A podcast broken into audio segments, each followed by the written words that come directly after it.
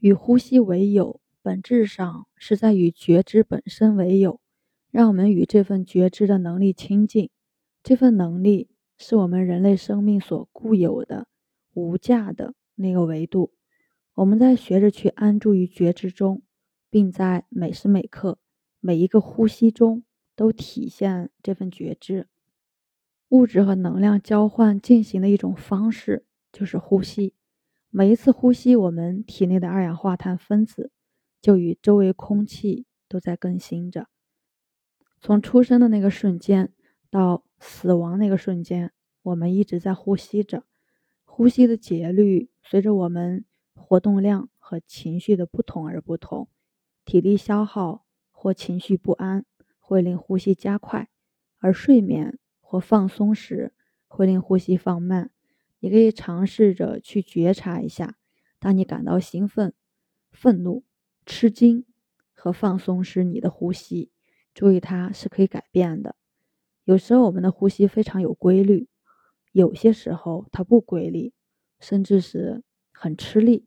对于呼吸，我们可以做一些有意识的控制。如果我们想，我们可以闭气一会儿，或自主的控制呼吸的速度。以及深度，但是无论快慢是控制的还是自主的，呼吸在我们所要经过的生命阶段，所有的体验中，日复一日、年复一年的进行着。我们通常对此觉得理所当然，我们毫不关注呼吸，直到发生一些事情，妨碍到我们的正常呼吸。所以，当我们开始冥想的时候，我们才会对呼吸加以关注。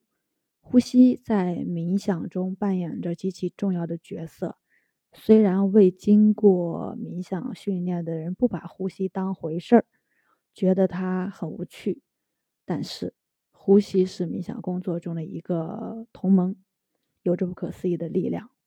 在冥想中啊，聚焦于身体和基本律动特别有成效，因为它们与活着的体验、休憩相关。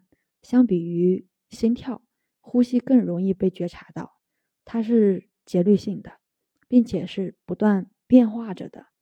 当我们冥想时，注意力集中在呼吸上，就是在学习对变化感到舒适。我们了解到，我们需要灵活训练自己去关注一个动态的过程，这个过程循环流动着，而且会改变其节奏，有时颇有戏剧性。来回应我们的情绪状态。我们的呼吸还有一个附加的美德，就在我们日常生活中，它是一个非常方便，并且支持着觉知力的过程。只需要我们还活着，它呢就永远伴随着我们。我们出门时无法不带上它。调息呢，可以把我们即刻带到此时此刻，它立马将我们的觉知秒定于身体。于一个基本的、有节奏的、流动着的生命过程当中，所以呢，我们要做一个正念的呼吸练习，就是把注意呼吸本身，聚焦于呼吸呢，作为呃练习的第一步。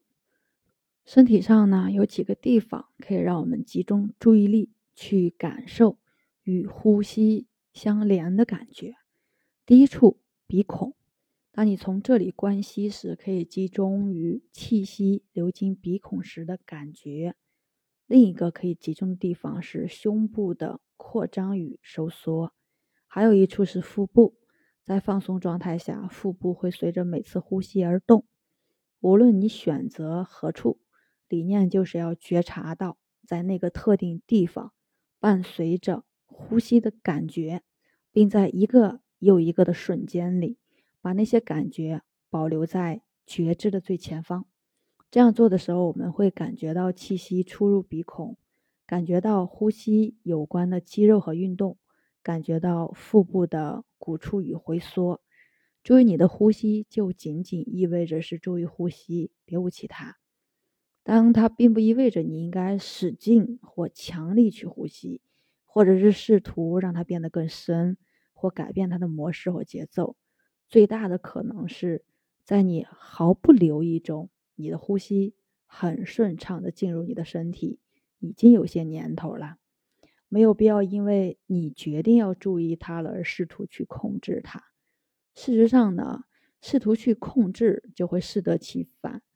对呼吸正念，我们所要做的努力就是去注意每一口气息进出时的那个感觉。如果你想的话，你也可以觉察一下，当气息逆转之时的那个感觉。还有一点就是，关注呼吸呢，并不意味着你应该去对呼吸去做出一个思考。相反的，它意味着通过对与呼吸有关的感觉的一个体验啊，通过对那些呼吸感觉改变的注意呢，来对你的呼吸加以觉察。就为什么我们要去练一个腹式呼吸呢？因为这样的话，我们关注于呼吸时。就只关注我们腹部的感觉了，就不是鼻孔或者是胸部了。再者说啊，呼吸来自腹部的话，我们会有更多的气息，而且呢，更有效的去调节它。所以聚焦于腹式呼吸呢，可以让我们安静，就如同当风吹来的时候，阳面可以起波涛，我们头脑里的气候状态可以影响我们的呼吸之波。还有一点就是，当我们聚焦于腹式呼吸的时候，我们是把注意力与远离头部的身体部位相协调，远离了不安的思维之脑，它就更加平静了。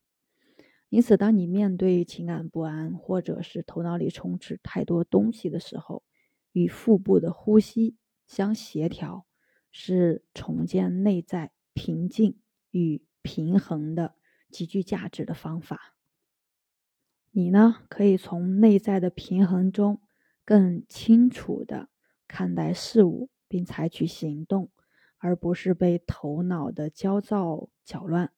这是聚焦于腹部呼吸之所以有用的一个原因。